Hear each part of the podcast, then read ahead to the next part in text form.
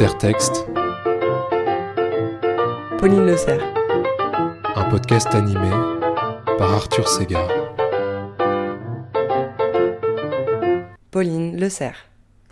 Je pense qu'on l'a, super. Mais je suis trop content de, de faire cet épisode avec toi, Pauline, parce que euh, ouais, c'est la première fois qu'on se rencontre en fait, mais euh, je dis ton nom à chaque générique euh, du podcast parce que euh, enfin, c'est toi qui illustre euh, chaque épisode et voilà, c'est toi qui a donné euh, un peu son identité visuelle euh, au podcast.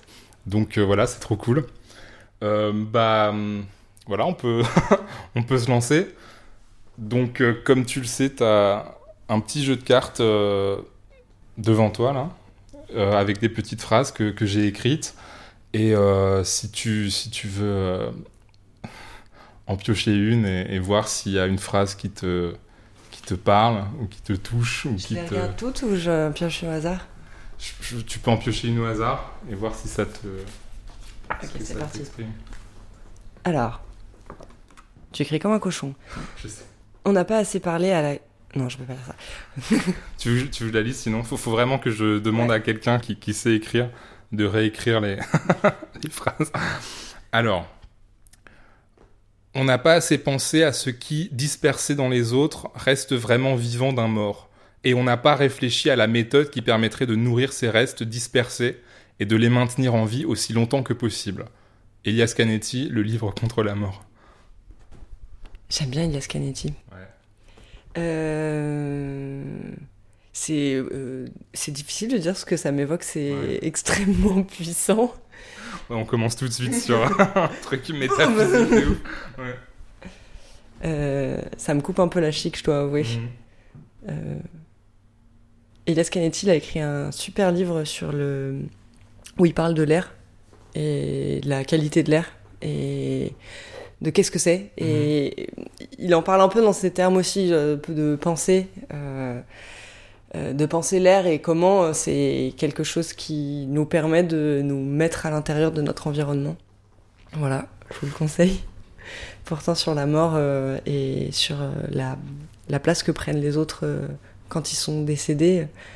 Euh, je sais pas, je trouve ça effectivement intéressant de d'imaginer que quand quelqu'un est mort après, il, il nous fait faire des trucs qu'il nous aurait pas fait faire quand, il, quand on était vivant, Euh, notamment organiser une cérémonie ou euh, Enfin, des fois, je me dis, il y a des gens peut-être qui viendront à mon enterrement, mais qui veulent pas boire, boire un café avec moi. Ou... Enfin, d'une certaine manière, bon, c'est un peu euh, cliché de dire ça comme ça, mais euh, il y a quelque chose de, effectivement du pouvoir euh, de la mort qui, qui agit sur. euh. Mhm. Et toi. Non, et toi, ça, ça t'évoque quoi? Euh, Ouais, c'est vrai que je la trouve assez forte cette phrase, et je pense que c'est une question que je me pose aussi.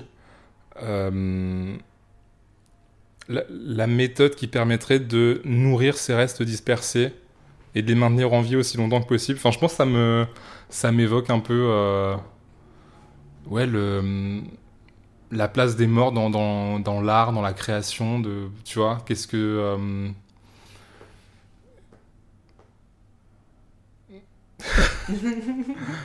Euh, Ouais, c'est ça, qu'est-ce qui reste. Enfin, je pense que c'est vraiment une, une... enfin, une, question complètement un, peu bête dans le sens où tu peux pas la formuler plus intelligemment que ça, tu vois, qu'est-ce qui reste après la mort de quelqu'un, mais qui, est un peu essentiel, et je pense qu'il est au, cœur aussi de, enfin, de pas mal de trucs euh, artistiques, euh, où tu vas essayer peut-être de nourrir un souvenir, de rester fidèle à un souvenir, de, de, ouais, de rendre hommage, et comme tu dis, peut-être on n'aurait pas fait ça euh, avec une personne vivante, ouais, je sais pas. Mais parce que des fois, j'ai l'impression que c'est plus facile d'aimer quelqu'un qui est mort que quelqu'un de vivant. Enfin, parce Mhm. que c'est. Ça. euh, C'est comme si la personne, elle était complète et finie, et c'est souvent un peu plus facile, en fait, à Mhm. appréhender, j'imagine. Euh, je sais pas, d'avoir des exégèses où la personne n'est plus là pour se contredire, euh, ou. Ouais, c'est peut-être une facilité aussi. C'est peut-être euh, une illusion rétrospective de dire ok, maintenant c'est fini. Et, euh, ouais. Ça me parle particulièrement quand, par exemple, quand on, ouais, quand on écoute l'histoire euh, de, quand on regarde l'histoire de l'art et qu'on regarde les travaux des artistes, c'est souvent, je trouve assez triste les exégèses qui sont faits, je sais pas, des destins d'un peintre ou d'un artiste, parce que d'un coup, ouais, ces réflexions semblent. Euh, ouais, presque institutionnalisées juste par le fait que la personne n'est plus là pour en parler. Y a, on on l'imagine plus comme un ami ou qu'un quelqu'un. euh, Enfin, c'est- c'est c'est plus difficile de retrouver le contact, je trouve, avec euh, une personne euh, décédée. Voilà. tu veux qu'on essaye une autre question? Une autre euh, papier? Tu veux, toi? Ouais, pourquoi pas. Bah allez, tiens. tu peux en piocher un autre si tu veux. Alors, Daisy le tourneur, Ouais. c'est qui Tu connais C'est euh, une autrice qui était euh, une de mes invitées aussi. Et d'ailleurs, elle a dit ça euh, dans, pendant l'épisode où elle était invitée dans le podcast. Ok, on peut faire des choses jolies seules, des choses vraiment belles, faut être au moins un deux. Wow, t'en penses quoi toi, t'en penses quoi C'est toi l'invité. euh... Non, non, je c'est pas vrai. Ok.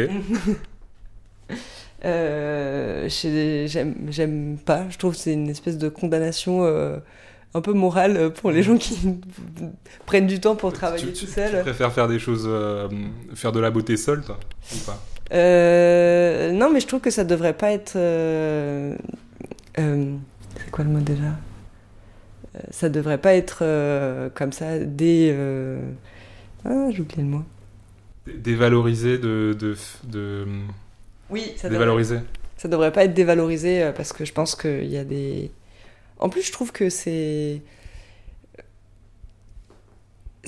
C'est un, un monde très très particulier, euh, le, le monde dans lequel euh, on vit tous seuls. Et c'est parfois euh, très, enfin, très important d'arriver à cultiver euh, ce qui, ce qui s'y passe. Mhm. Et euh, je sais pas, pour des. Ouais, je trouve que c'est comme. euh, qu'il y a une injonction aussi à être souvent. euh, à devoir montrer aux autres, faire aux autres, expliquer, et qui, euh, peut faire du mal aussi à la création. Désolé, Daisy.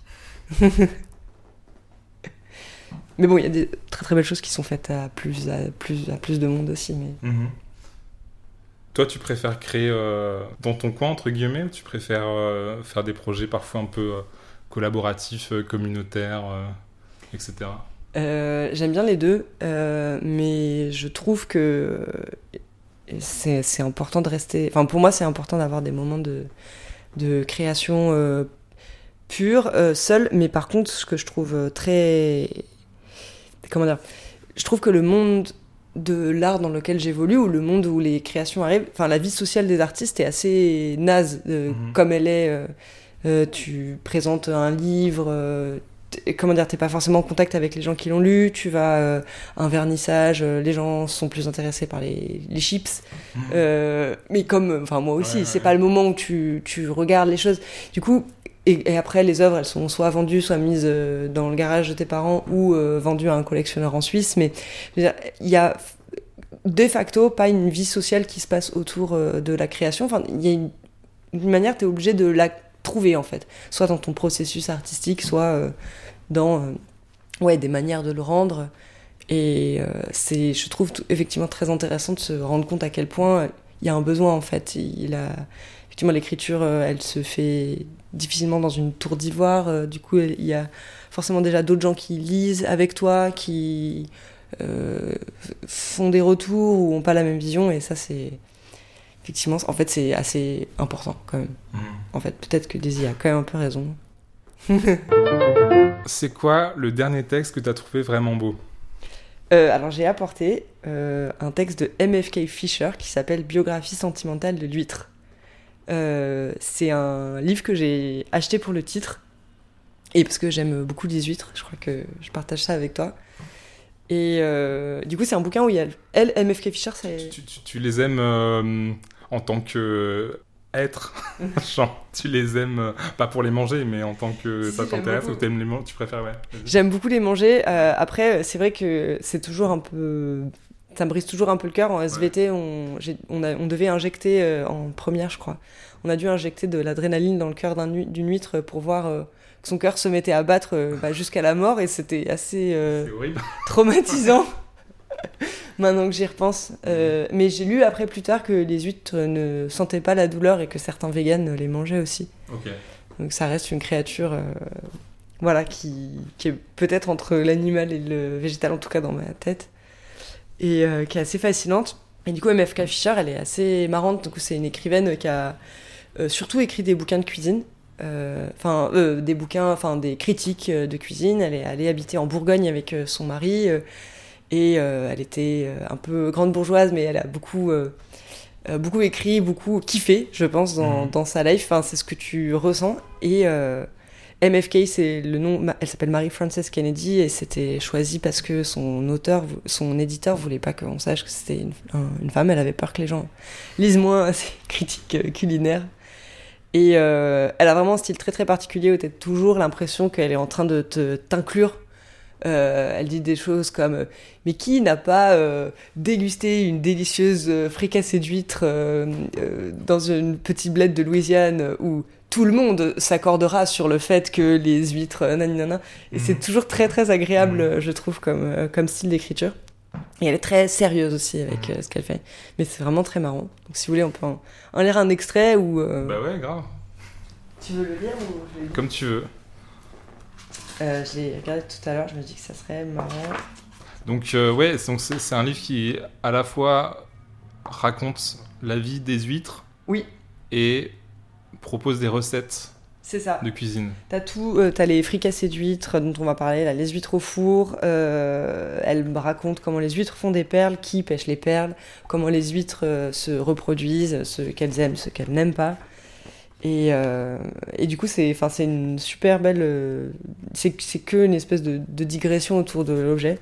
Ça fait vraiment voilà, des omelettes, euh, des sauces d'huîtres, euh, la bisque d'huître. Voilà. Donc je vais vous lire l'extrait qui parle des fricassées d'huîtres. C'est parti. Il existe bien des fricassées différentes. Il y a la panade, que l'on fait simplement en cuisant ensemble du pain, de l'eau et du beurre. Il y a le minestrone, composé de pâtes et de légumes, et il y a la bouillabaisse. Il se trouve parmi les fricassées des préparations mijotées à petit feu.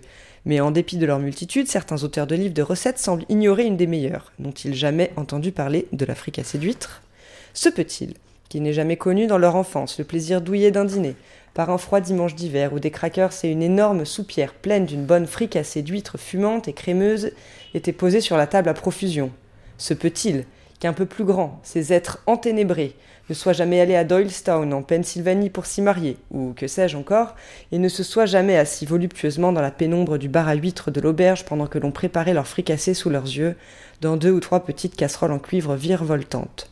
Se peut-il qu'ayant goûté les premières joies de la maturité, mais avant d'être devenus assez vieux pour rédiger des dictionnaires, nos auteurs ne se soient jamais retrouvés avec plaisir, avec quelques amis, pour comparer avec solennité et plaisir leurs petits secrets en matière de fricassée d'huîtres Cela se peut, pauvres hommes, et c'est même probable, car sinon, comment auraient-ils pu parler avec si peu de discernement de mets mijotés à petit feu, avec très peu de liquide dans un récipient couvert, sans ajouter pour le moins la mention sauf pour la fricassée d'huîtres Donc c'est un texte engagé finalement. Ouais, très engagé. très profondément euh, a- amoureux des choses euh, qu'il regarde. Et euh, voilà, c'est trop bien. Je trouve, j'aime beaucoup aussi euh, les textes qu'ils ont comme ceux de Marie-France Kay Fischer. Je trouve un humour un peu égal. Où, euh, je sais pas, t'as toujours l'impression qu'elle a, qu'elle écrivait en souriant. Enfin, il y a quelque chose Mhm. d'assez, euh, voilà, d'assez kiffeur, je trouve. Voilà, Marie-France Kay Fischer. Dernier beau truc. euh. Et t'as essayé de cuisiner la fricassée d'huîtres Et non, pas encore. Parce que comme Marie-France Kay Fischer le décrit plus tard, je fais partie pour l'instant des durs français qui considèrent que les huîtres enfin, doivent être euh, mangées froides. Et Ouais. j'ai jamais, euh, enfin, jamais connu ça dans ma culture, mais elle en parle tellement bien Mhm. que. Mais voilà, faut que je trouve le temps et l'argent pour euh, faire une fricassée d'huîtres. Voilà. Mais c'est vrai que les huîtres, on les, on les cuisine. Enfin, en tant que Français, on les cuisine pas tellement. C'est plus un truc justement euh, qu'on prend. euh, ouais, enfin, de façon très basique en fait. Où juste tu vas mettre un peu de citron, un peu de. Ouais. Voilà, un, un petit peu de beurre sur, euh, sur du pain et, et c'est tout, quoi. C'est vrai qu'on on, on cuisine pas tellement les huîtres, en fait. Mais de ce que je comprends, en fait, il y a des sortes différentes d'huîtres et les huîtres qui étaient mangées. euh, normalement, elles parlent, enfin, ça m'a l'air complètement délirant, mais d'huîtres d'eau douce, je crois. Enfin, Mhm. quand en Louisiane, par exemple, euh, il y a des huîtres qui. Tu peux trouver des huîtres dans le bayou, si je me trompe pas. Ce qui Mhm. me semble, enfin, Ouais. assez délirant avec euh, ma, ma vision de l'huître, mais visiblement, c'est possible.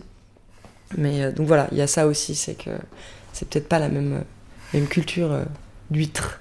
Pas la même euh, culture ostréicole. Voilà, tout à fait. Excellent. Et, euh, et voilà, et elle a écrit d'autres bouquins que j'ai pas encore lus, mais Ouais. que j'aimerais vraiment lire euh, sur euh, sa, sa life. Voilà. Et donc aussi de cuisine. non, sur sa life. Bah, moi, je crois euh, qu'il y en a un qui s'appelle Itinéraire d'une gourmande, un truc, on va regarder.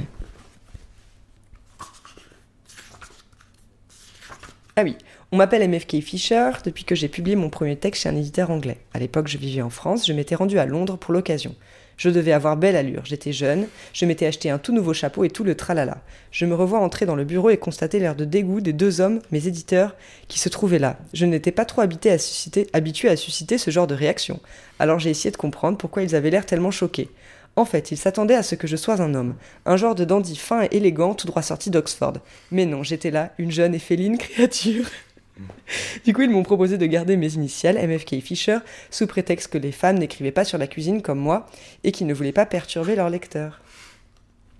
Et voilà, du coup, voilà, après, elle raconte un peu philosophie du goût, nanana. autobiographie d'un gourmand vagabond. Ah non. Ah oui, c'est ça, Jim Harrison et David Foster Wallace la tiennent comme une, une grande, grande écrivaine. Donc elle a aussi écrit euh, Considération sur le homard, apparemment. Ah oui, c'est vrai Génial. Ah non, ça c'est David Foster Wallace. Ah oui, pardon. La rencontre lumineuse de la littérature et la gastronomie. Hmm. Voilà pour Marie Kay Fisher. Ok, alors, c'est quoi le texte qui parle le mieux d'amour? Bah c'est un peu compliqué parce que peut-être qu'on peut faire une recherche internet et faire une petite pause parce que je l'ai... Mais je vais d'abord vous raconter le contexte. Euh, je voulais rapporter une autre Aurélia, c'est un livre de Jean-François Bilter. Je sais pas si tu connais. Non. Euh, Jean-François Bilter, c'est un sinologue. Il était suisse et il est parti avec une bourse euh, dans la Chine de Mao dans les années euh, 60. Donc vraiment juste avant, euh, je crois qu'il arrive vers 67, 68. Donc vraiment pendant, euh, enfin, juste avant le, grand bond en avant, la révolution culturelle, euh, tout ça. Et donc il se retrouve dans un Pékin très, enfin où c'était, il étudiait le chinois, mais c'était très compliqué de rencontrer d'autres, d'autres Chinois. Et du coup par un, peu un hasard, il rencontre une fille, Wen, et ils tombent tous les deux très très amoureux. Et ils sont super jeunes. Et du coup, Jean-François Bilter, qui a un style euh, assez aride et très très public, écrit un très court livre qui s'appelle Une rencontre à Pékin, où il raconte euh, la rencontre avec Wen et la vie de la famille de Wen. Et du coup, qui, avec son, son père qui était euh, un. Comment dire qui était plutôt euh, côté Chiang Kai-shek euh, avant, donc qui a subi humiliation. Enfin, vraiment, c'est absolument horrible. voilà, la, la vie de la famille de Wen. Des, enfin voilà, une, famille chinoise à qui il arrive vraiment toutes les, toutes les petites histoires euh, de la grande histoire. euh, et entre sa mère qui était euh, héroïnomane et qui arrête l'héroïne en s'enfermant pendant trois jours dans une, dans une pièce pour pas que ça continue à arriver sur ses enfants, son père qui doit aller s'excuser publiquement, enfin. Et en même temps, Wen est docteur, du coup, et il, décrit du coup sa, vie, qui est assez modeste, et en même temps, c'est très, émouvant. Et surtout, voilà, il parle, il parle avec des yeux d'a- d'amoureux, et ça, c'est assez. euh, Enfin, c'est très parlant parce qu'il parle pas directement d'amour, mais le portrait qu'il fait d'elle est. euh, euh, tout le monde aimerait, je pense, qu'on écrive un jour de soi et de sa vie comme ça. Donc ça, c'est une rencontre à Pékin.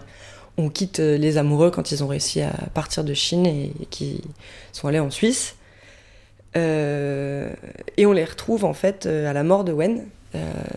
Et donc là, Jean-François Bilter écrit un autre livre qui s'appelle Une autre Aurélia et qui est le, son carnet de deuil en fait. Donc son journal intime qu'il a tenu quand, juste après la mort de, Wen. Et c'est un livre d'une grande pureté. C'est c'est que des notes euh, sur euh, ce que ça fait quand elle est partie. Et euh, mais je, je sais pas vraiment comment le décrire, ce que c'est. Enfin, je sais pas comment dire. Ce livre, il a vraiment pris. C'est une expression, mais les, les, les autoroutes, l'autoroute de l'émotion avec moi. Enfin, c'était Mhm. euh, assez. euh, c'est très frappant. Enfin, je pense pour toutes les personnes qui ont connu une disparition, mais et c'est aussi très. C'est pas c'est pas non plus un bouquin triste. Enfin, c'est bizarre. J'aurais envie de l'offrir à n'importe qui euh, sans que c'est c'est un livre de qui parle de la vie. Et voilà. Voilà, c'est c'est le livre que j'avais choisi pour, euh, pour ce début et pour cette fin euh, dont j'avais envie de parler. Voilà, si tu veux, on peut regarder sur internet si on trouve des extraits Bah ouais, de on peut, on peut, on peut Attends, chercher. Jean-François Binter. Euh... Ah oui, bah là, il y a tout le texte en fait. sur Google Books. Peut-être qu'on peut juste lire la première phrase. Cette rencontre a eu lieu il y a un demi-siècle. Je ne l'ai pas racontée jusqu'à ce jour parce que je ne savais pas comment m'y prendre. Je le fais maintenant pour qu'une trace subsiste d'événements qui ont tant marqué ma vie. Mes souvenirs sont lacunaires. Je n'ai rien noté à l'époque, on comprendra pourquoi. Mais c'est peut-être devenu un avantage. Il faut s'être délesté d'une grande partie du passé pour que l'essentiel apparaisse. Fin. Mhm. Voilà. C'est aussi quelqu'un qui, euh, écrit sans se la péter, euh, sans fioriture. Je trouve que c'est assez euh, salutaire, euh, Ouais, surtout ouais. pour euh, parler d'amour. Ouais, su- ouais, surtout une, une écriture au, au service comme ça d'une personne disparue. Enfin, ça me rappelle vraiment euh, la, la phrase que tu as tirée là de Elias Canetti sur euh, Ah oui, c'est vrai. le ce qui reste vraiment vivant d'un mort dans les autres, dispersé dans les autres, et la méthode qui permettrait de nourrir ces restes dispersés, de les maintenir en vie aussi longtemps que possible. Enfin, en fait, peut-être que cette méthode qui permet de euh, nourrir, entre guillemets, ces restes et de les, les, maintenir vivants, bah, en fait, ouais, c'est- à ça que je pensais, c'est genre des textes euh, typiquement littéraires comme ça, ou des œuvres qui, qui, parlent de... de de ces personnes-là, même, si, comme tu disais aussi, il y a peut-être peut-être une forme de facilité en fait à écrire sur euh, sur quelqu'un qui, qui est disparu, puisque enfin elle ou il va plus euh, pouvoir euh, contredire quoi que ce soit, et, et tu reconstruis forcément une image, et si ça se trouve il y a il y a pas vraiment une, une fidélité à ce qui a été, mais euh, ouais, enfin c'est des questions qui me ouais qui me touchent et qui me qui m'intéressent beaucoup quoi. Mm. Bah, dans ce texte-là, moi, ce que justement je trouvais assez agréable, c'est que, comment dire, c'est une position qu'on a beaucoup entendue en littérature, enfin celle de la muse. euh, Mhm. Et en tout cas, dans ces textes-là, il y avait comme une relation de fraternité en fait entre les deux, que je sais pas, qui m'a donné aussi envie, euh, euh, qui, qui ressemble plus à ce que j'imagine euh, de l'amour en fait. Ouais. Euh, voilà, c'est ça. Un truc un peu égalitaire. Enfin, ouais. Oui, ou en tout cas, euh, tu peux, tu vois le chemin que tu as parcouru avec l'autre sans que euh, l'autre soit une créature éthérée euh, Ouais, ouais. aussi qui t'a, enfin voilà. Ou c'est pas forcément, c'est pas une littérature de regard, c'est une littérature de partage. euh, euh, voilà. Et là, je sais pas, tu sens que c'était, c'était ça leur relation et voilà. Ça, je trouve ça très émouvant. Euh, le texte qui provoque la réflexion. Ouais, un texte qui provoque. Bah, j'ai apporté une phrase qui, je pense, provoque forcément la réflexion. C'est une phrase de Robert Fillou, Mhm. qui était un artiste apparenté à Fluxus notamment, mais qui a une vie trop marrante. Enfin, c'est presque le premier digital nomade, euh. Robert parce qu'il a eu, euh, il a été euh, résistant co- communiste, et après il a fait des études d'économie. Il a bossé pour Coca-Cola, et il a été prof d'économie en Corée, et puis après il est devenu, enfin artiste. Il a écrit des pièces de théâtre aussi. Il a eu toute cette euh, euh, enfin réflexion sur en fait essayer de sortir l'art euh, bah, des circuits marchands mais pas vraiment dans, ce- dans ce sens-là euh, comme quelque chose de militant. C'était aussi enfin sais pas juste une envie. Et du coup la, la phrase enfin il voulait ouais juste faire des moments de création enfin même se débarrasser aussi du mot art et du coup la, la phrase qu'il a prononcée et qui moi me enfin me questionne toujours parce qu'elle a un côté machine à laver. Enfin elle tourne euh, toute seule quoi. Mhm. c'est l'art, c'est ce qui rend la vie plus intéressante euh, que l'art. Non. Non, oui, c'est ça. C'est ça? Ouais, l'art, c'est ce qui rend la vie plus intéressante que l'art. Attends. Attends, attends, attends. L'art, c'est ce qui rend la vie plus intéressante que l'art. C'est quand l'art devient plus intéressant. Ouais, mais attends. en fait, l'art, du coup, C'est un moyen de rendre la vie moyen. plus intéressante. Enfin, est plus intéressante que lui-même. En fait, l'art, il s- tu fais pas, tu fais pas de l'art pour l'art. Tu fais de l'art pour que l'art nourrisse la vie et que la vie elle soit plus intéressante au final que l'art. oui. Ou pour quand tu fais de l'art, ta vie est plus intéressante. Ok. Ça peut être aussi une, euh, une solution euh, Ouais. pour expliquer la phrase. Mais elle est trop bien cette phrase pour Ouais, moi. ouais. Parce que elle peut. elle- Enfin, elle dit tout. Elle dit, elle dit pour moi tout ce que, tout ce que ça peut être euh, d'être euh, un, un artiste et de vraiment d'aimer la vie euh, intéressante et de donner la qualité. euh, Bah ouais, c'est pas mal parce que ça surmonte un peu cette contradiction entre l'art et la vie, quoi. C'est pas, tu dois pas choisir entre l'art et la vie, c'est ouais, c'est ça, c'est c'est l'art qui, qui, qui nourrit et qui, qui irrigue et qui s'intéresse à, à la vie aussi, quoi. Ouais, du coup, c'est ça. Je trouve que c'est une phrase qui dédramatise aussi euh, Ouais. beaucoup ce que tu peux faire. euh, euh, je sais pas, ça, ça, moi, ça m'a beaucoup aidé à prendre position euh, en tant que qu'artiste, par exemple, euh, bah, Mhm. dans la vie. Et, et du coup, tu trouves qu'avec l'art, ta vie en tant qu'artiste, elle est plus intéressante que l'art? Je dirais pas que ma vie est plus intéressante que toutes les autres vies, mais je dirais que c'était à la c'était bien pour ma vie et c'était bien pour l'art euh, Mhm. que je fais que Ouais. j'entende cette phrase. Ouais, ouais. mm. Euh, c'est ça m'a permis d'avoir une euh, vie meilleure grâce à l'art et de donner ce que je pouvais donner de ma vie euh, qui était bon à l'art. je sais pas comment dire, mais Mhm. euh, voilà, par exemple,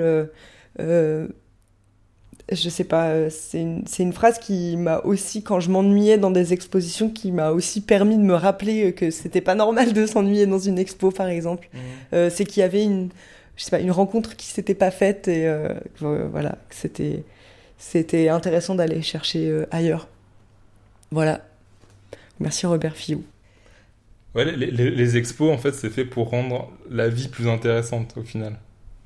C'est ça que ça veut dire ou... Elle, elle est compliquée cette phrase. hein. Enfin, vrai comme tu dis, c'est tu peux passer beaucoup de temps avec cette phrase, je pense. Ouais. Bah, moi je pense que déjà, c'est, en tout cas, c'est dire que j'imagine que les formes artistiques, elles, elles peuvent être là pour euh, donner après une autre euh, qualité à ta vie, une autre qualité d'attention, ou euh, mettre des éléments ensemble. Enfin, ça peut vraiment être au service de euh, ton observation de la vie, comme si on te. Euh, ou comme par exemple euh, des gens qui disent d'un paysage on dirait un tableau de Monet, euh, souvent c'est intéressant parce que ça veut dire que le fait que Monet ait peint son tableau, qu'il soit beau en soi le tableau, ce qui change c'est que maintenant les gens sont capables de regarder un paysage qui peut-être euh, enfin, les aurait pas intéressés avant ou, ou, peuvent voilà, rendre une situation confortable, esthétiquement plaisante. Et enfin, on pourrait s'imaginer comme ça que l'art pourrait couvrir euh, tous les espaces de la vie et, et nous proposer des cris de lecture euh, pour Mhm. tout. Ou euh, on pourrait aussi imaginer que. Enfin, ouais. Je sais pas.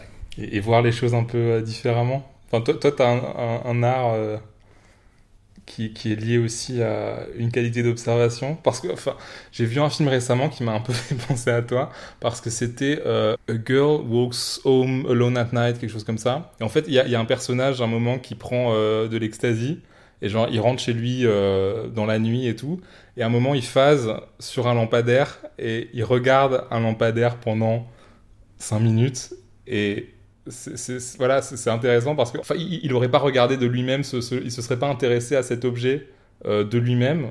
Et alors que si ça se trouve, c'est un objet très intéressant. Et toi, t'as un peu travaillé sur euh, sur les lampadaires. Ouais. Et euh, ouais, c'est ça. Est-ce que l'art, ça permet aussi de jeter un nouveau regard sur des objets euh, qui nous entourent et ouais, auxquels on fait on fait pas du tout attention, à part si on est défoncé. Oui, oui, c'est une forme de. C'est une forme. euh, comment dire Euh, euh, Je pense que d'une certaine manière, les, les, les drogues, ça te, ça te permet d'entrer par effraction dans, un, dans une qualité d'observation, une qualité de, de présence euh, au monde, que peut-être que l'art arrive avec de, des, des moyens, du coup, bah, moins chimiques. Mais après, je dirais pas que c'est que c'est que ça l'art. Ça me semble un peu. Je trouve aussi compliqué d'imaginer l'art au service parce que, enfin, Mhm. je pense vraiment que ça peut être. euh, Il y a aussi une, une forme de gratuité qui doit être, euh, euh, enfin, préservée absolument. Ouais. Et notamment, par exemple, enfin, je trouve que par exemple l'art qui va prendre position ou de manière euh, politique, par exemple, je trouve que c'est souvent quelque chose moi qui enfin, qui m'ennuie et qui que je trouve, ouais, difficile ou, ou pas pas au niveau. euh, Mhm. euh, parce que euh, je trouve que c'est très désagréable en fait de se retrouver euh,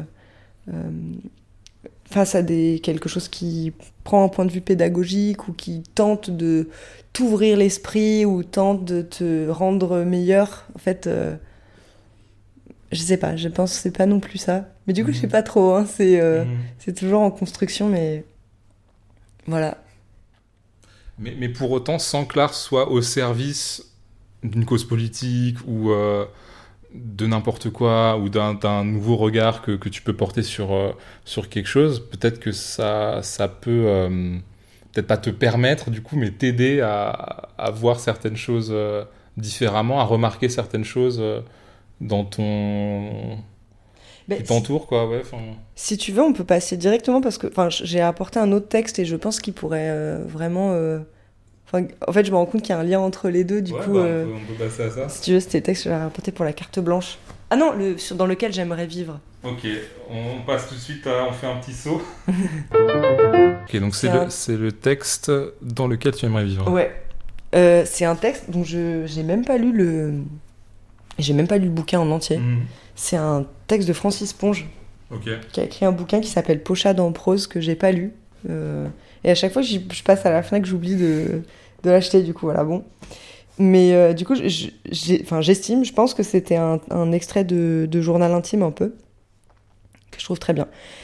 Donc ça dit La journée a été merveilleuse. Grand soleil, nuages blancs se dissolvant en l'air. Promenade avec Odette le matin jusqu'à une ferme dans les collines. Après déjeuner, nous avons pu rester sur les terrasses jusque vers 15 heures. Papillon, moucheron, rose. Un vent du sud m'effraie s'est levé vers 16 heures, violent, sifflant. Je n'ai pas grand-chose à dire, rien à prouver. Je ne voudrais non plus rien expliquer, mais décrire plutôt. Ramener au plus simple, étaler, simplifier. J'aimerais persuader quelques-uns que rien n'est plus simple que ce que j'ai à dire. Que je ne me reproche qu'une chose, à savoir de ne l'avoir pas dit plus simplement encore. C'est de plein pied que je voudrais qu'on entre dans ce que j'ai écrit, qu'on s'y trouve à l'aise, qu'on y trouve tout simple, qu'on y circule aisément, comme dans une révélation, soit, mais aussi simple que l'habitude. Qu'on y bénéficie du climat de l'évidence, de sa lumière, température, de son harmonie. Et cependant que tout y soit neuf, inouï, uniment éclairé, un nouveau matin. Beaucoup de paroles simples n'ont pas été dites encore. Le plus simple n'a pas été dit. Wow. Boum Et donc, ouais, par rapport à ce qu'on disait avant, Bah moi je trouve que ce texte il est, euh, enfin il fait office, il peut faire office de manifeste assez facilement. ouais. Euh, je trouve que cette manière, enfin cette qualité d'extase qui décrit Mhm. euh, et la manière de l'atteindre. Enfin moi je sais que, enfin je sais pas comment dire, mais je pense que c'est les moments les plus heureux de ma vie euh, que j'ai vu, c'était quand j'étais dans, je sais pas, dans cette dans cette qualité d'extase que Francis Ponge décrit. Et euh, je trouve ça assez euh, assez parlant de d'essayer d'y accéder, de, de proposer aux autres d'y accéder et voilà. Je sais pas si j'étais un enfant. Je pense que peut-être que tous les enfants font ça. Enfin, moi, j'ai ce souvenir là avec des brins d'herbe, de regarder Mhm. un brin d'herbe pendant des heures et de me dire, mais pourquoi ça existe? Comment c'est comme ça? Ou, euh, Et que. Je sais pas, c'est un. C'est une, une manière très puissante euh, d'être en vie. Mhm. Et euh, voilà, je le souhaite à tout le monde. Et, et donc, euh, re- retrouver dans l'art cette espèce de qualité d'observation d'un enfant qui observe un brin d'herbe ou de. Ouais. Ouais. Hmm, Moi, je sais qu'il y a des gens qui trouvent que la vie, elle est. euh, qui s'ennuient, enfin, qui trouvent que la Mhm. vie est ennuyeuse et que. Enfin. Je sais pas, j'ai écouté beaucoup Blur ces derniers temps et c'est vraiment ça, quoi. T'as l'impression que. que tu vois, mais c'est trop, enfin c'est trop fort, tu vois, ce, Mhm. même ce mot ennui en anglais euh, qui Ouais, prend ouais. un sens euh, presque métaphysique. Mais moi j'ai une impression très contraire en fait. J'ai l'impression que la vie c'est comme un manège qui va trop vite. j'ai toujours euh, peur de- dans Ouais. le manège et là attention. Et je sais pas, c'est des manières aussi euh, de euh, moi de, de, de calmer ma vie en fait de ouais de rentrer euh, enfin dans ces c'est un, un soulagement en fait que de pouvoir regarder les choses et de pouvoir être à côté de ma vie en fait voilà donc euh, la littérature euh, enfin la littérature ou l'art euh, me permet de faire ça parfois et euh, c'est très agréable même si c'est effectivement parfois un peu euh, solitaire et un peu difficile à expliquer enfin Ouais, à c'est ça. exprimer Ouais, c'est ça. Enfin, il y, a- il y a un peu ce paradoxe où, euh, enfin, le, le mot simple qui revient tout le temps. Et en fait, c'est vrai que tout est très simple dans, dans l'art, enfin, peut-être tel que le, le conçoit Ponche. Enfin, il y a, y a- y a un truc euh, très simple, très évident, et en même temps qui est très difficile d'expliquer sans simplifier, justement. Enfin, tu vois, il y a un peu ce truc où euh, si tu essayes de l'expliquer avec tes mots, très vite, s- il y a, tu l'as trop simplifié et c'est plus ça, quoi. Enfin, Oui, c'est comme, tu sais, quand les gens ils sortent d'un film ils disent genre, putain, waouh, du waouh. Ok, waouh, waouh, waouh, waouh. et euh... ouais, il me manque un peu de terminaison, terminaison nerveuse euh, Ouais, parfois pour, euh, pour, pour parler des choses. Mais après, je pense aussi que, enfin, je sais pas, d'une certaine manière, l'écriture, où ça peut être aussi une manière de faire un pont entre. Enfin, je pense qu'il y a des solitudes qui sont très belles euh, en écriture et qui. Mais il y a aussi des, enfin, des moments d'isolement profond dans la vie euh, où l'écriture peut te permettre de faire des pas. Enfin, je pense qu'on a tous lu un moment un livre qui te fait sentir moins seul. Et ça, je trouve ça aussi, euh, enfin, très, très, très, très salutaire. Quoi. Mhm. Et euh, enfin, moi, j'aimerais bien faire ça pour moi et pour, euh, pour les autres aussi. Voilà. Parce qu'on l'a fait pour moi aussi, je pense, Ouais. Mhm. d'écrire des livres ou de faire des œuvres qui m'ont fait sentir euh, moins seul dans la vie. Voilà, donc cette phrase de Ponge. J'aime bien aussi ce, ce, ce- ce truc climatique. Ouais, bah, c'est ça, j'allais dire, c'est intéressant que tu veuilles vivre dedans, quoi. Ouais, Donc, euh, c'est ça, c'est ce climat-là qui te, ouais. qui te donne envie. Le climat de l'évidence. Ouais. Trop bien. Le texte que tu aurais voulu avoir écrit. Euh, et bah, comme tous les autres textes pour l'instant que j'ai ramenés, c'est un texte assez simple et facile à lire. Euh, Simple, mais en fait compliqué. ouais, pas trop dur, quoi. Ouais. Enfin, en tout cas, euh, avec un, enfin, une conscience du, du rythme que je trouve Mhm. trop importante. J'ai rapporté euh, un texte de Jean-Patrick Manchette. Euh, Jean-Patrick Manchette, c'est un auteur de polar euh, qui a été une des figures de proue du néo-polar dans les années 80. Euh, un polar plutôt engagé. Jean-Patrick Manchette, c'était un mec qui était agoraphobe. Je sais pas si ça c'est important à savoir, mais voilà, c'est un truc. euh, je sais pas Mhm. pourquoi je dis ça, mais voilà. C'est- une façon comme une autre euh, De de, le décrire. présenter, quoi. ouais. Euh, il écrit avec un style euh, qui a été défini. Alors, mais je pense qu'il y a d'autres écrivains. Moi, c'est le seul que j'ai lu comme ça, qui s'appelle le behaviorisme, où tu es censé pas décrire les sentiments des personnages, mais juste ce qu'ils font. Mhm. Du coup, ça donne un style d'écriture très haché, où où tout est tout est sous-entendu, mais t'as tout compris. Euh, et du coup, ça va assez droit au but et c'est super marrant. Enfin, après, je trouve que Jean-Patrick Manchette est vraiment c'est un rigolo euh, et qui lui se décrit comme quelqu'un qui a fait des polars parce qu'il avait besoin de manger et qui voulait faire des scénarios de films et personne ne lui prenait ces scénarios de films. Alors il s'est dit bah, je d'abord écrire des livres et puis après les livres vont euh, vont marcher évidemment et puis après voilà euh, et qui disait que euh, voilà son but c'était de faire des livres pour manger et que euh, secrètement il allait élaborer euh, quelque chose de magnifique mais que en secret personne ne le saurait Mhm. et euh, à la fin euh, ce livre euh, voilà aurait euh, j'ai une qualité de vérité ou de profondeur quelque chose de dit d'important sur la politique son temps ou les sentiments humains bref mais que voilà ça aurait été fait en, en secret et tout en menant en tambour battant une intrigue de polar Ouais. Voilà donc euh, ça ça m'impressionne Euh, le style de Jean-Patrick Manchette m'impressionne beaucoup euh, je pense que c'est c'est vraiment pour ça parce que je souvent je me dis quand j'écris que- qu'aurait fait Jean-Patrick Manchette à ma place Et voilà, donc c'est un modèle. Et donc on peut lire, si vous voulez, le, le, début de, du Petit Bleu de la côte ouest. Je pense que c'est pas mal pour juste voir le style. Mhm. c'est un livre qu'il a écrit sur un cadre, un jeune cadre avec enfant qui, qui bute des gens. Et puis il y a toute une histoire qui se fait embarquer dans des histoires et tout machin. Et, et voilà. Et ça a été illustré par Tardy aussi en BD. Mhm. Elle est trop bien la BD. Et ce qui est trop marrant du coup, c'est que la première scène, vous allez voir, on va la lire. Euh, le bouquin commence comme ça et le bouquin finit comme ça. C'est Georges, enfin le, le, mec qui. Euh, bah, on va lire. On va lire. J'ai acheté le truc avec tout. Euh. Parce qu'il passait son temps aussi à écrire des critiques de cinéma aussi, Jean-Patrick Manchette, et à écrire des lettres un peu à tout le monde. Donc, ouais, bah ça a l'air très cinématographique. Hein. Ouais. ouais. Ouais, Et d'ailleurs, ça a été adapté en film, mais j'ai jamais regardé. Alors, le petit bleu de la côte est il est là. Et il raconte un peu sa vie. Euh, bien travaillé à l'histoire du cadre fou, c'est comme ça qu'il l'appelle. Le tout début est amusant et apparemment léger, puis cela devient aigre. Enfin se produit un acte de violence d'une grande brutalité. Point. Je veux ainsi emmener subrepticement le lecteur en promenade, le faire passer d'un texte amusant et sans profondeur apparente à un texte noir et heurtant, à une réflexion finalement importante et heurtante. Bon voilà, ça c'est lui qui parle. Mhm. Journal euh, d'écriture. Ouais.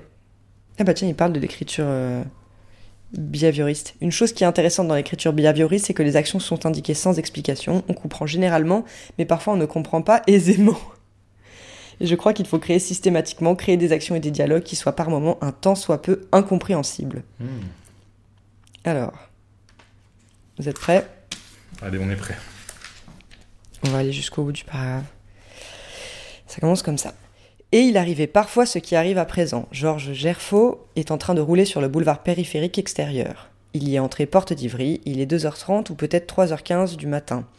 Une section du périphérique intérieur est fermée pour nettoyage, et sur le reste du périphérique intérieur, la circulation est quasi nulle. Sur le périphérique extérieur, il y a peut-être deux ou trois, ou au maximum quatre véhicules par kilomètre.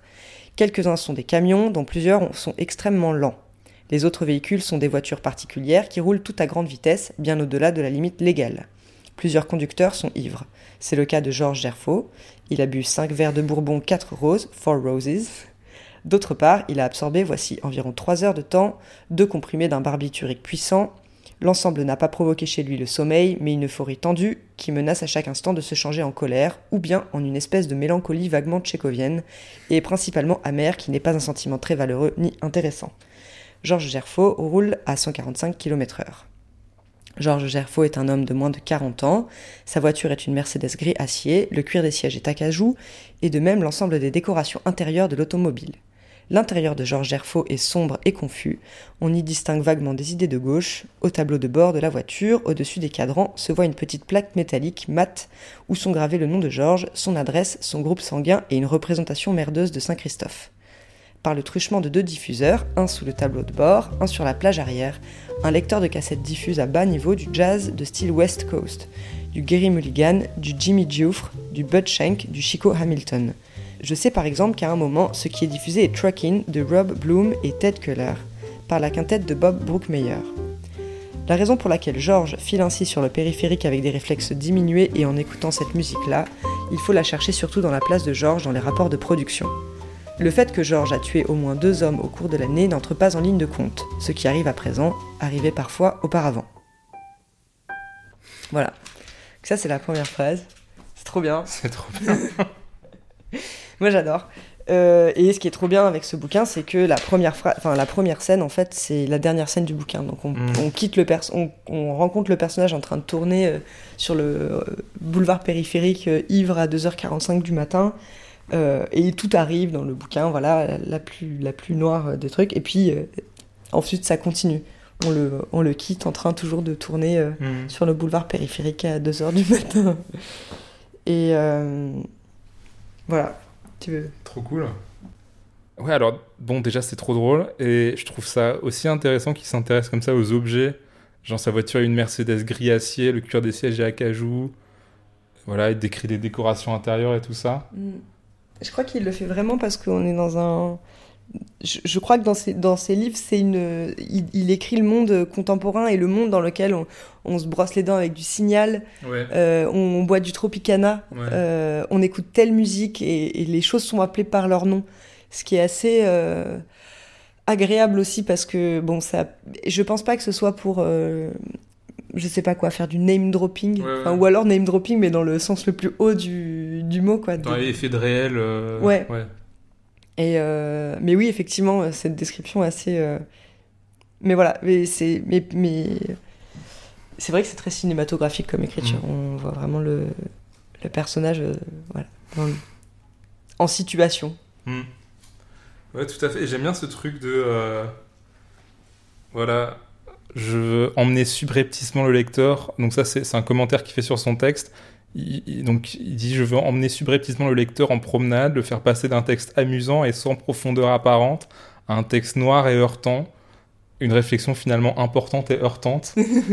Est-ce que toi c'est un truc que, tu veux faire aussi? Parce que j'ai l'impression que c'est souvent, euh, souvent euh, ton cas quoi. Tu, tu, on regarde tes, tes dessins ou, euh, ou tes installations et on se dit tiens c'est marrant, c'est un petit truc pas heurtant et, amusant et rigolo. Et en fait, finalement, tu. Enfin, ça dit quelque chose quand même de, du monde dans lequel on vit, quoi. Je pense que d'une certaine manière, c'est important. Enfin, moi, c'est la manière dont je le vois. Il y a effectivement, il y a. Je pense, t'as raison, t'as deux mouvements. Il y a un mouvement qui est la pudeur euh, du désespoir, je pense, mhm. euh, de d'avoir euh, la politesse de. d'agrémenter un peu des choses que tu trouves difficiles pour qu'elles soient qu'elle passe, quoi, et puis euh, que ça soit possible d'en parler sans. Euh, enfin, euh, je sais pas, moi je, je, faisais du chant lyrique quand j'étais jeune et on me disait toujours, mais tu ne peux pas pleurer en chantant. Tu mhm. peux pas expliquer les. Enfin, on ne t'entend pas. Qu'est-ce que tu as dit? Je n'ai pas entendu. Mhm.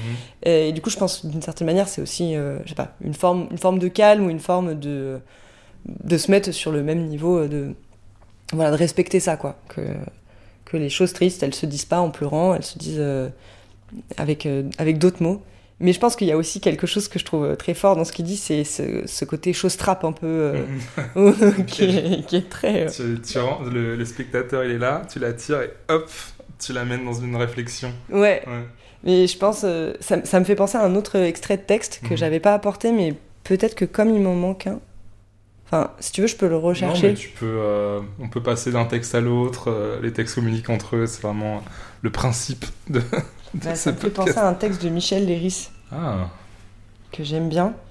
Euh, attends, je peux le chercher. Où à un moment, j'étais très intéressée de des textes sur les gens qui se font retirer les amygdales. Mhm. Il y en a eu plusieurs. Il y en a un assez intéressant de Michel, de pardon Nathalie Sarraute aussi dans Enfance et euh, en fait, souvent, c'est, bah, en fait, c'était une opération où on prévenait pas les enfants. Donc, euh, on leur disait, viens, on va aller voir le clown. et en fait, ils se faisaient euh, retirer les amygdales. Et c'était une opération d'une, horrible, absolument horrible. Mhm. qui faisait très mal et qui, je pense, a traumatisé beaucoup d'enfants. Et du coup, Michel Léris, dans son, dans l'âge d'homme, en fait une. Attends, je vais voir si je le J'avais complètement oublié. J'avais lu l'âge d'homme, mais j'avais complètement zappé l'opération des amygdales. Ah bah voilà. L'opération. Ah, moi, c'était aussi un texte assez fondateur euh, parce que vraiment un, texte de à la fois pour un petit truc où je sais pas on pourrait dire à l'enfant mais ça va dis donc mais que tu es sensible. Mhm. et en fait lui il était déjà euh, enfin était déjà en train d'être forgé son espèce de personnage euh, quand même de enfin d'intranquille total et voilà de alors je, je vous lis du coup Âgé de 5 ou 6 ans, je fus victime d'une agression. Je veux dire que je subis dans la gorge une opération qui consista à m'enlever des végétations. L'intervention eut lieu d'une manière très brutale, sans que je fusse anesthésié. Mes parents avaient d'abord commis la faute de m'emmener chez le chirurgien sans me dire où il me conduisait. Si mes souvenirs sont justes, je m'imaginais que nous allions au cirque. J'étais donc très loin de prévoir le tour sinistre que me réservait le vieux médecin de la famille, qui assistait le chirurgien et ce dernier lui-même. Cela se déroula point par point ainsi qu'un coup monté, et j'eus le sentiment qu'on m'avait attiré dans un abominable guet-apens. Voici comment les choses se passèrent. Laissant mes parents dans le salon d'attente, le vieux médecin m'amena jusqu'au chirurgien qui se tenait dans une autre pièce en grande barbe noire et blouse blanche. Telle est du moins l'image d'ogre que j'en ai gardée. J'aperçus des instruments tranchants, et sans doute eus-je l'air effrayé, car me prenant sur ses genoux, le vieux médecin dit pour me rassurer Viens mon petit coco, on va jouer à faire la cuisine. À partir de ce moment, je ne me souviens de rien, sinon de l'attaque soudaine du chirurgien qui plongea un outil dans ma gorge, de la douleur que je ressentis et du cri de bête qu'on éventre que je poussais. Ma mère, qui m'entendit d'à côté, fut effarée. Dans le fiacre qui nous ramena, je ne dis pas un mot. Le choc avait été si violent que pendant 24 heures, il fut impossible de m'arracher une parole. Ma mère, complètement désorientée, se demandait si je n'étais pas devenu muet. Tout ce que je me rappelle de la période qui suivit immédiatement l'opération, c'est le retour en fiacre, les vaines tentatives de mes parents pour me faire parler, puis à la maison, ma mère me tenant dans ses bras devant la cheminée du salon, les sorbets qu'on me faisait avaler, le sang qu'à diverses reprises je dégurgitais et qui se confondait pour moi avec la couleur fraise des sorbets. Ce souvenir, j'ai, je crois, le plus pénible de mes souvenirs d'enfance. Non seulement je ne comprenais pas que l'on m'eût fait si mal, mais j'avais la notion d'une duperie, d'un piège, d'une perfidie atroce de la part des adultes qui ne m'avaient amadoué que pour se livrer sur ma personne à la plus sauvage agression. Toute ma représentation de la vie en est restée marquée. Le monde, plein de choses trappes, n'est qu'une vaste prison ou salle de chirurgie. Je ne suis sur terre que pour devenir cher à médecin, cher à canon, cher à cercueil. Comme la promesse fallacieuse de m'emmener au cirque ou de jouer à faire la cuisine, tout ce qui peut m'arriver d'agréable en attendant n'est qu'un leurre, une façon de me dorer la pilule pour me conduire plus sûrement à l'abattoir où tôt ou tard je dois être mené. Ouais, ça lui a vraiment brisé euh, toute, son, toute sa foi en l'humanité, quoi. Ouais. En même temps, sans anesthésie, c'est brutal. Enfin, moi, Ouais. j'ai eu cette opération, Ah ouais mais en étant, enfin, t'es pas conscient, quoi. T'es anesthésié. C'est vrai que si on t'enlève ça, euh, ouais, ça doit être horrible. Vraiment. C'est assez intéressant, ça me fait penser aussi à un moment, il y avait un mème sur internet où il y avait une image euh, qui disait le cri de Munch, euh, mais si le Xanax avait été inventé à l'époque et on voit un tableau avec euh, des poneys, enfin quelque Ouais. chose de doux, mais de dire qu'il y a des. Enfin, que finalement, genre, la médecine ou les maladies ont formé en fait euh, notre rapport au monde euh, Ouais. selon les époques. Ouais, c'est vrai, c'est super intéressant. euh, Ouais, c'est ça. Si, si Michel Léris il avait été anesthésié, ça se trouve, il aurait pas été euh, Michel Léris, quoi. Ouais, il aurait pas écrit l'âge d'homme, il aurait pas pensé que le monde était plein de choses trappes. Et le ça. monde l'est plein de il choses aurait trappes. juste vécu tranquillement sa vie d'anthropologue. ouais, il aurait juste fait des, des petits bouquins de. Ouais, Mm. trop drôle. Et ouais, je pense qu'il est. Enfin, je sais pas, je pense qu'il y a plein de- d'endroits comme ça dans la vie où... qui touchent au cœur et qui, à la Mhm. fois, euh, te rapprochent des autres hommes. euh, Ouais. euh, Enfin, les moments de douleur, enfin, moi je les vois comme ça. Et, et en même temps, des solitudes profondes, enfin voilà, qui peuvent effectivement te rendre complètement parano. Mm. Et. enfin, voilà, j'ai trouvé qu'il y avait un lien entre. Et du coup, ouais, pour reprendre la, la métaphore dont on parlait avant, l'art, ça doit être un peu comme euh, un piège où euh, tu dis à un enfant qu'on emmène au cirque, en fait, c'est une opération à des amygdales? C'est un peu ça pour toi? Bah, en fait, enfin, j'ai eu un prof qui m'a beaucoup marqué, qui était euh, mon prof aux Arts Déco, qui s'appelait Francisco Ruiz de Infante, et qui avait, euh, lui, qui faisait beaucoup de, enfin, qui faisait de la performance, du, du- de la vidéo, euh, plein, de- plein de trucs, mais qui avait vraiment une manière euh, de parler de l'art très décomplexée. En tout cas, Mhm. pas comme quelque chose où, euh, en fait, tu devais euh, aux spectateurs ou aux gens euh, une expérience agréable ou Mhm. une expérience où tu pouvais aussi trahir leur confiance, mais que c'était, c'était un, un, un jeu et une expérience intéressante. Et enfin voilà, ça a été, pour moi, ça a été très très marquant en fait, parce que lui, il était, mais même dans sa manière d'être enseignant, il n'était pas du tout parfait. Il avait vraiment un, je sais pas, un comportement parfois d'enfant qui pue. euh, il était euh, en même temps, euh, enfin, mais très très intensément euh, présent quand même à ce qu'il faisait et. euh, et euh, même si c'était une arnaque, même si Mhm. c'était un. Enfin voilà, c'était pour moi euh, édifiant comme, euh, comme manière de, de considérer euh, l'art. Et du coup, ça t'arrive de faire des œuvres qui sont pas forcément euh, agréables ou qui sont un peu piégeuses ou qui ont un peu un, un double fond ou... Enfin, c'est des choses que t'as l'impression de, de pratiquer aussi un petit peu ou... Ah, c'est marrant parce qu'en fait, tu sais, pas, pas trop. Et pourquoi? Parce que je, je l'identifie euh, parce que je suis une femme. Mhm. C'est bizarre, mais euh, j'ai peur du conflit, euh, Ouais. beaucoup. Et du coup, il y a quelque chose en moi qui. Les Américains disent people pleaser, mais Mhm. où là où euh, j'ai vu mes collègues artistes hommes peut-être euh, aller plus loin euh, dans le conflit, moi ça a toujours été quand même quelque chose que j'ai, enfin, où je suis allée peut-être moins loin ou euh, parce que euh, parce que ça devait rester quand même quelque chose euh, avec lequel à, à la fin j'avais comme envie d'avoir une, une discussion avec les gens, pas d'être là ouais. fuck. T'as envie qu'ils se sentent trahis et humiliés par, Par l'œuvre. œuvre, ouais. Mais même si, franchement, je, enfin, je respecte aussi. Ouais. Bon, alors, c'est pas non plus. Enfin, dans, dans le cas de, de- du travail de Francisco, ça reste. Enfin, c'était pas non plus. euh, il n'opérait pas les gens. Mais en tout cas, ça- existait euh, comme euh, possibilité de raconter une histoire, Ouais. quoi. Mm. Euh, par exemple, de, de trahir la confiance du lecteur ou de tuer un personnage que t'aurais pas dû tuer. Enfin, Mhm. de. C'est le jeu, je sais pas. Un texte à offrir. Et ben j'ai rapporté un, un poème de Charles Bukowski, qui est en anglais, euh, qui s'appelle There's a Bluebird in My Heart. Tu Mhm. le connais? Non. Euh, Il y a une version sur YouTube qui est super, de, qui est lue lue par Harry Dean Stanton, qui est un acteur euh, américain euh, qui a fait un peu des rôles de cow-boy. C'est lui qui joue le dans euh, Paris Texas, c'est le gars dans Paris Texas. Mhm. Et il y avait une interview de David Lynch qui parlait de lui en disant que c'était un, un homme avec lequel c'était très agréable d'être à côté de lui parce qu'il était très calme. Et c'était très agréable d'être silencieux à côté de Harry Dean Stanton et qu'il a vraiment une grande euh, qualité. Et c'est- enfin, je sais pas, ça, ça m'avait euh, beaucoup euh, inspiré du coup pour euh, regarder euh, les films et regarder ce qu'il fait. Et du coup, il lit ce poème de Charles Bukowski, euh, je trouve très bien. C'est aussi un poème, encore une fois, très simple avec pas beaucoup de mots, euh, mais que je trouve. euh, Enfin, j'ai l'impression que qui, qui- qui peut parler à tout un chacun euh, assez facilement. Donc, si tu veux, on peut l'écouter sur mon Ouais, téléphone. grave. Alors, j'avais complètement oublié ce texte de Michel Léris. Mais j'aime trop l'âge d'homme en plus. Mais je sais pas comment j'ai oublié ce, ce passage. Moi, j'aime bien l'âge d'homme. Ça me fait penser un peu, euh, euh, par exemple, à. Enfin, même euh, parfois à Proust aussi, avec ce côté Ouais. où c'est c'est un bolos. je sais pas Ouais, comment ouais, dire. ouais, ouais. C'est genre.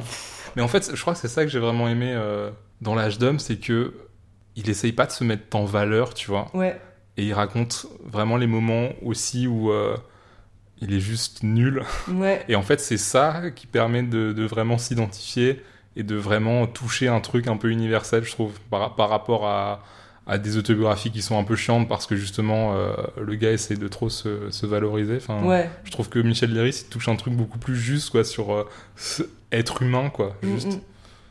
Ouais, c'est très agréable d'être dans sa, euh, en Ouais. sa compagnie. Ouais, c'est ça. Alors, c'est parti. Allez.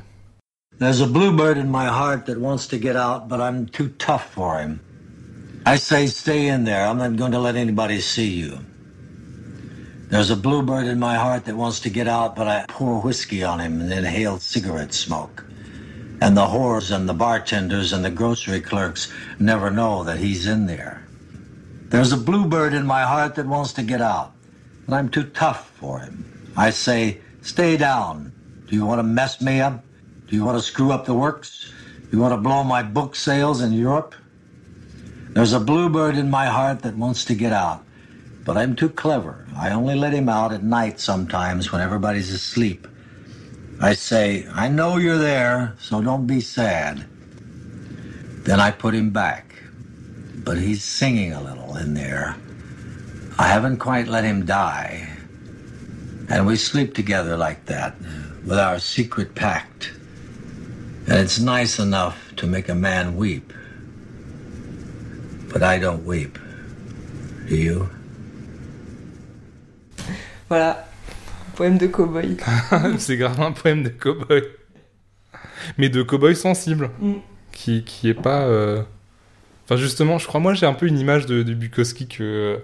Enfin. je- C'est peut-être parce que c'est une image préconçue que j'ai de lui, mais il m'attire pas trop parce que justement, il a ce côté euh, vieux mec. euh, Enfin. un peu insensible, qui va juste parler d'alcool et de sexe et tout ça. Mm. Et justement, je trouve ça assez, euh, assez beau, ce truc de... Au fond, il a, il a un petit cœur sensible, quoi. il a un petit oiseau bleu dans, dans le cœur. Mais c'est marrant parce que, enfin, moi, je sais pas, au, au lycée, euh, j'avais des copines qui lisaient Bukowski, qui aimaient ça, et je, je le voyais, je voyais ça un peu comme euh, quelque chose qu'il fallait avoir lu. Et j'avais commencé par une autobiographie, enfin, une, ouais, un- des textes autobiographiques qu'il avait écrits à la fin de sa vie, et c'était, euh, enfin, atroce, quoi. Vraiment, il racontait ses ongles de pied. euh, Enfin, j'avais pas du tout compris. Enfin, euh, j'étais vraiment. euh, Enfin. et et j'en suis restée là. Enfin, j'ai pas relu depuis, en fait. euh, Enfin, j'ai euh, peut-être entendu des trucs dans des pièces et tout, mais vraiment, j'ai j'ai pas. Euh, Et quand je suis tombée sur ce poème, j'ai été assez euh, émue. Donc, je pense que c'est le moment où il va falloir que je enfin que je me, me rende compte que j'ai pas compris et qu'il va falloir euh, l'attaquer par un autre versant. Je pense que le, les textes biographiques de la fin de la vie, mais euh, pour moi, je, en plus, je trouve ça vachement bien d'écrire, enfin, des poèmes, enfin, Ouais. dans un dans un monde euh, contemporain. euh, je sais pas, c'est, euh, je trouve que ça se transmet bien les poèmes Mhm. ça, ça se lit bien, ça, ça, ça se rythme et, euh, et dans celui-là, je trouve que c'est particulièrement prenant. Enfin, c'est, c'est lancinant et, et ça finit mal en plus parce qu'il pleure. Euh, Il y a un peu ce Ouais, truc il, où ça, ouais, il- non, il euh, refuse d'assumer euh, toi sa sensibilité, ouais. Non, mais je sais pas, ça se finit mal parce que. euh, Il y, a- il y a une petite. Ouais, c'est ça, il y a cette petite ambiguïté de et toi, tu vois? Mm. Genre, si ça se trouve, l'interlocuteur, justement, il va assumer qu'il Ouais, ouais. est Toi aussi, sensible. il est là. Et ils vont tous les deux être des cow-boys sensibles, je sais pas. Ouais, et puis j'aime bien aussi cette manière de d'écrire que c'est toi qui es trop dur pour faire sortir quelque chose à l'intérieur de toi, que Ouais. il s'est passé un processus de calcification euh, enfin, quelque part dans la vie qui a rendu euh, impossible en fait Mhm. euh, une communication et ça je pense que c'est enfin je pense que tout- toute personne qui a été enfant euh, enfin l'a connu ce processus euh, qu'il arrive d'une manière ou d'une autre et euh, enfin on peut penser à Michel Léris du coup euh, Mhm. mais enfin sans plainte et sans machin je pense que c'est c'est intéressant quoi de voir ouais ce, ce durcissement euh, qui a pu arriver et qui qui n'empêche pas de de sentir euh, que ça bouge à l'intérieur Mhm. de soi voilà Et, et donc, c'est un bon texte à offrir parce que euh, ça permet euh, à, à la personne d'assumer euh, sa part de sensibilité ouais dans ce monde pense- insensible. Je pense que d'une certaine manière, je suis souvent étonnée à quel point les, les gens ont l'air normaux ou Mhm. veulent parfois avoir l'air normaux. et je pense que c'est un truc qui date de loin, quoi, qu'il faut être. Enfin, à quel point, par exemple, être le, le rigolo de la bande ou, le, ou la personne qui, a, qui est un peu à côté de, à côté de ses pompes, euh, d'être l'idiot du village, c'est c'est pas c'est c'est dur à tenir en fait euh, Mhm. comme place dans la société. Donc je sais pas, je quand j'entends ce genre de texte euh, et je sais pas par exemple quand je fais des projets avec d'autres gens par exemple ou qui sont pas du, du monde de l'art ou euh, c'est souvent assez fort à quel point ça euh, alors que tout le monde a une, une vie très particulière quand même, mais euh, on lui donne, euh, enfin, je sais pas, un accès euh, très normal, euh, très naturel, euh, où on va pas, euh, on va pas vouloir euh, montrer qu'on est, enfin voilà, qu'on a un, un oiseau à l'intérieur de soi qui, est différent de tous les autres euh, oiseaux. Enfin, voilà, ça me, ça me parle. J'espère que, et je trouve que ouais, c'est un bon, une bonne poignée de main à faire. Ouais, de dire euh, j'ai vu euh, l'oiseau qui est à l'intérieur de toi. Arrête de faire genre, mec. Du coup, on va finir avec euh, la carte blanche. Et on a décidé de la laisser blanche en disant qu'on allait juste parler juste à que quelque chose euh, arrive. Voilà, donc c'est parti.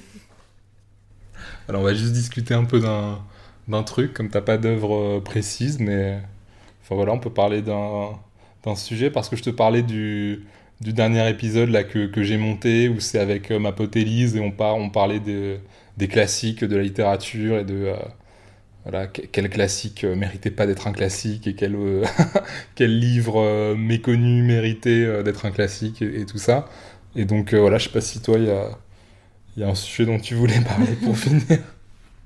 Bah si, euh, je, viens de finir euh, Jeanne R de Charlotte Brontë. Euh, C'était trop bien. C'est franchement, euh, c'est inattaquable comme bouquin et euh, surtout parce que c'est, elle a trop la rage, la rage de la vie et c'est assez incroyable à, à lire pour ça, ça brûle, enfin ça sort par tous les trous et vraiment je me dis mais qu'est-ce que ça aurait été sa vie sans, sans les bouquins Charlotte Brontë, euh, waouh. Et du coup j'ai découvert en, en lisant ça que en fait avec bah, sa sœur et, euh, et ses frères, ils avaient inventé un monde, euh, enfin un monde à eux de littérature euh, quand ils étaient tout petits, donc avec des personnages euh, où ils, ils créaient plein de fictions comme ça, enfin vraiment dans un univers diégétique, mais qu'il était partagé par, par les quatre. J'ai trouvé ça euh, assez impressionnant. Et voilà. Et c'est du coup, enfin, ce que j'ai beaucoup aimé, enfin, c'est le côté un peu aussi revanche dans le bouquin. euh, c'est un bouquin de revanche, quoi, où ça commence euh, super mal pour elle euh, en tant que gamin. Et tu sens que dans l'écriture, enfin, il y a aussi un, un truc de. Enfin, ça se finit vachement bien pour le personnage et elle a vraiment genre mis tous ses démons de côté et, enfin petit à petit il y a vraiment ce, truc et je trouve ça aussi vachement chouette d'écrire pour se venger de je, sais pas du destin inique de la vie qui t'a fait des t'a fait des misères enfin voilà et tout à l'heure on parlait Mhm. de, de l'ecclésiastique et euh, Ouais, de, de l'Ecclésiaste. dans la Pardon. Bible, ouais, ouais. Je te disais que c'est mon livre préféré dans la Bible, vu qu'on est tous les deux fans de Bible. ah ouais on aime bien la Bible j'aime bien il y a trop d'expressions cool dans la Bible comme les écailles me sont tombées des yeux Ouais, c'est trop cool ouais c'est vrai, c'est pas mal. Tu, tu, tu l'utilises beaucoup. Ouais, ça va, je trouve que tu Mhm. peux, enfin, tu peux trouver Tu des peux un la placer, moment quoi, où, euh, ouais. ouais, Ouais. c'est en grande difficulté. Hmm. Plus que poussière, euh, tout est poussière et tout redeviendra poussière. Je pense que ça c'est plus dur. À... Bah, pff, tu casses un peu l'ambiance. Mais du coup, c'est dans C'est l'Ecclésiaste. l'Ecclésiaste, ouais, c'est le, la, le- la phrase d'ouverture de l'Ecclésiaste, c'est ça. Ah ouais. Tout est poussière, ou tout est vanité, ou tout est buée. En fait, le, le terme hébreu de, de, de base, euh, C'est bué. ça, veut- ça veut dire buée, c'est ça. Ou vapeur, enfin, c'est, c'est traduit un peu. Enfin, c'est ce truc un peu, euh, ouais, vaporeux, quoi. Ah waouh, de... on est juste des condensations un peu. Je crois euh, qu'il y a fumée parfois comme, euh, comme traduction. Ouais, c'est ça, on est que euh, des condensations. C'est marrant parce que en, en- en arabe, poussière c'est c'est sable aussi et sol. Et du coup, il y a un peu un mélange où tu dis peut-être qu'on n'a pas été, on n'a pas inventé les mots dans le même endroit en fait. Parce que là, pour le coup, c'est vraiment très, euh, enfin, très sablonneux. Du coup, tu comprends plus que, que le, le sol, c'est à la fois ce qui vole dans l'air euh, et euh, ce qui recouvre les morts. Enfin, il y a quelque chose de. Bah, après, je trouve que c'est pas si contradictoire que ça, parce qu'au final, on a été fait du sol, non Plus ou moins. Mm. On, on vient du sol, et après, on redevient euh, poussière, ou sable, ou, euh, ou fumée, quoi. Ah ouais. C'est y a- le cycle. Il y a un poème d'un- poète égyptien euh, qui commence comme ça en disant On est tous de la terre glaise, on descend tous aveugles, et après, il y en a qui sont gentils, il y en a qui sont bien. Voilà, c'est la vie. Et... ok. Il y en a un autre aussi qui est marrant qui dit euh, euh, Je ne saurais plus la traduction exacte, mais en gros, ça dit euh, Comme les oiseaux qui mangent des vers et qui, à la fin, seront mangés par les vers. C'est- Ouais. Mm. Ouais, ce truc de cycle, ouais. Ou de revanche, je sais pas. ouais, La revanche des vers. Ah ouais, il y a un truc de. Putain, j'ai l'impression vraiment d'être une personne sinistre. Non, mais, non, mais c'est, c'est, la vie, est- c'est ça, hein, c'est cycles. euh, Ça, Il y a Jacques Prévert qui dit euh, euh, Mangez sur l'herbe, dépêchez-vous, un jour ce sera l'herbe qui mangera sur vous. Ouais. Elle est trop Ouais. bien cette phrase parce Ouais. qu'elle est. À la fois, elle donne envie de faire des pique-niques et en même temps. C'est. euh, C'est aussi euh, intéressant, je sais pas, d'imaginer que le, le monde il grouille euh, sous nous et Mhm. euh, qu'on en fait partie comme ça. Voilà.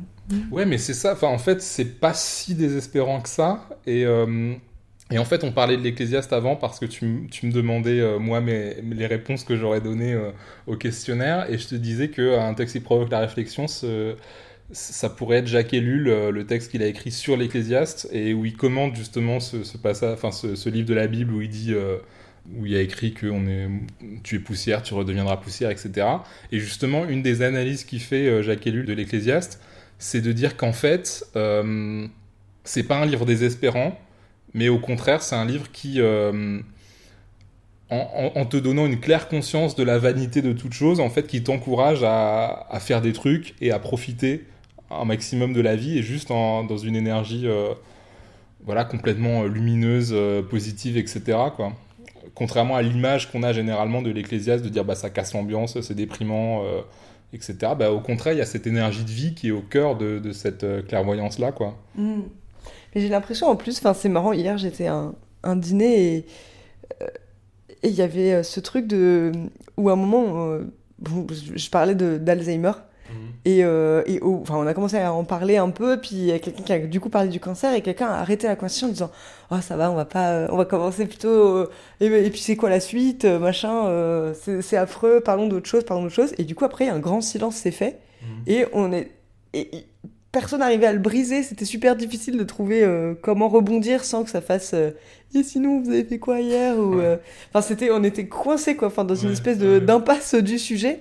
Et du coup, on a fait un espèce de truc trop bizarre. On a fait un recul. On a dit, mais alors, du coup, on parlait quoi d'avant, de quoi avant Alzheimer? On a remonté ce sujet avant. t'as- Ah, Vous avez d'accord. pris une autre direction. Ouais, et on a pris une autre direction pour éviter le, Mhm. le passage euh, à Alzheimer, enfin pour oublier. Et, euh, Mhm. et, je me demande à quel point, enfin, ça, euh, ouais, ça, ça arrive en fait euh, couramment de jamais, en fait, jamais, jamais, jamais parler euh, euh, des sujets qui rendent trop triste.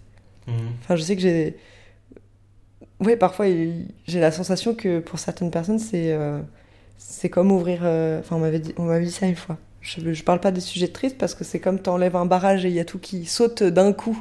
Mhm. Mais du coup, il n'y a aucun apprivoisement et. enfin, voilà. Ouais. Ouais, bah, et puis ça, ça me fait penser aussi. juste avant aussi, euh, on, on parlait de Babadook, qui un, film d'horreur que, vraiment je viens de découvrir et qui est vraiment génial. Et, euh, et qui parle un peu de ça dans la mesure où en fait le, monstre euh, terrifiant, c'est vraiment un film qui fait peur. Allez le voir si vous aimez euh, les films qui font peur. Mais en fait, ce, monstre terrifiant Babadook qui hante une, mère célibataire et, son fils. Et en fait, le, père, il, est mort quelques années auparavant. Et en fait, vraiment, ce monstre, c'est la personnalisation euh, à la fois du deuil et, des traumas que, que la mère et l'enfant ils, ont et, qu'ils essayent en fait de- d'enterrer. Et, et la mère, il y a vraiment ce, ce truc où, elle a tout au long du film, elle veut vraiment pas parler de, de son mari qui est mort. Quand il y a un personnage qui lui dit ah oui, mais enfin qui fait référence à, à, son mari, qui dit son prénom, etc. Tout de suite, elle va dire j'ai pas envie d'en parler ou euh, ne prononce pas son nom, etc. Et en fait, tu vois vraiment, enfin, c'est dit dans le film hein, que euh, plus tu nies l'existence du trauma slash euh, du Babadook, plus il revient euh, en ayant de la force et en, en ouais, en, en étant puissant en fait. Donc c'est voilà, c'est en fait c'est ça qui est à la fois terrifiant et en fait très juste sur euh, sur le trauma et globalement les, les, les sujets qui, qui rendent tristes ou, ou qui font peur en fait. C'est peut-être pire en fait de les d'essayer de les enfouir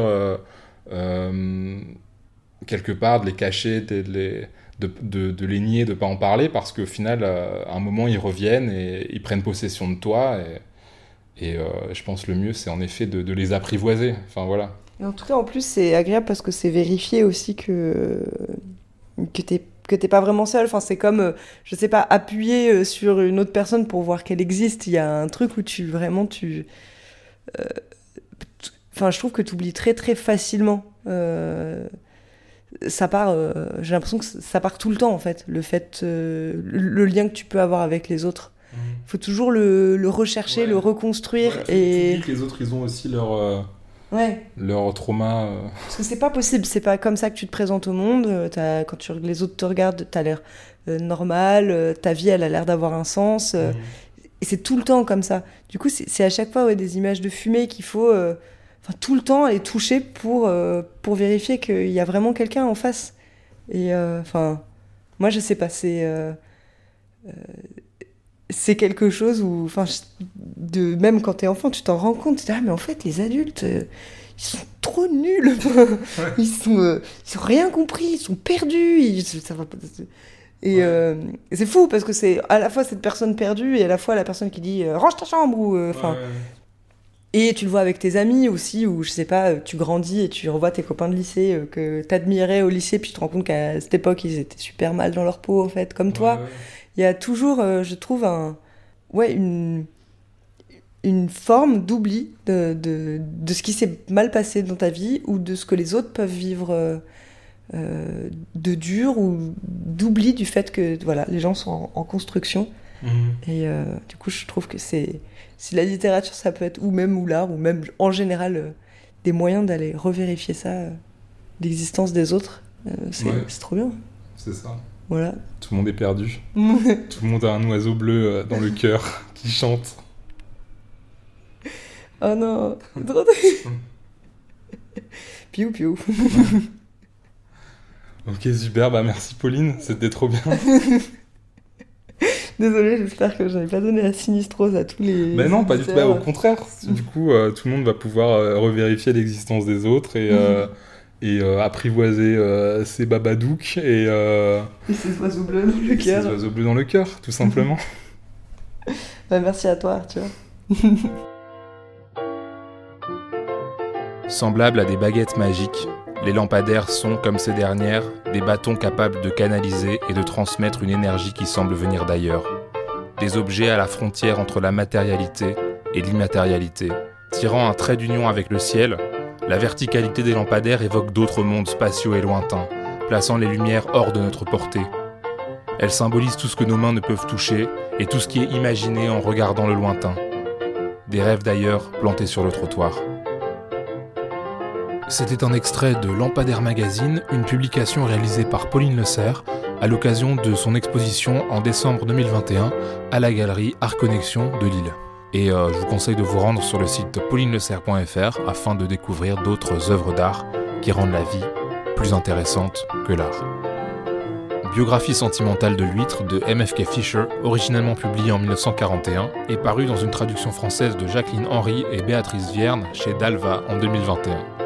Une rencontre à Pékin et une autre Aurélia de Jean-François Bilter sont tous les deux parus chez Alia en 2017. Le Petit Bleu de la côte ouest de Jean-Patrick Manchette est paru dans la série noire de Gallimard en 1976. Pochade en prose, un texte écrit par Francis Ponge entre 1947 et 1948, se trouve dans un ouvrage intitulé Méthode, paru chez Gallimard en 1961. Bluebird est un poème de Charles Bukowski, extrait de son recueil The Last Night of the Earth Poems, paru chez Black Sparrow Press en 1992.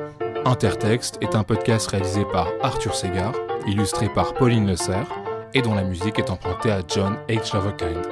Merci pour votre écoute, abonnez-vous, et je vous dis à très bientôt pour un nouvel épisode.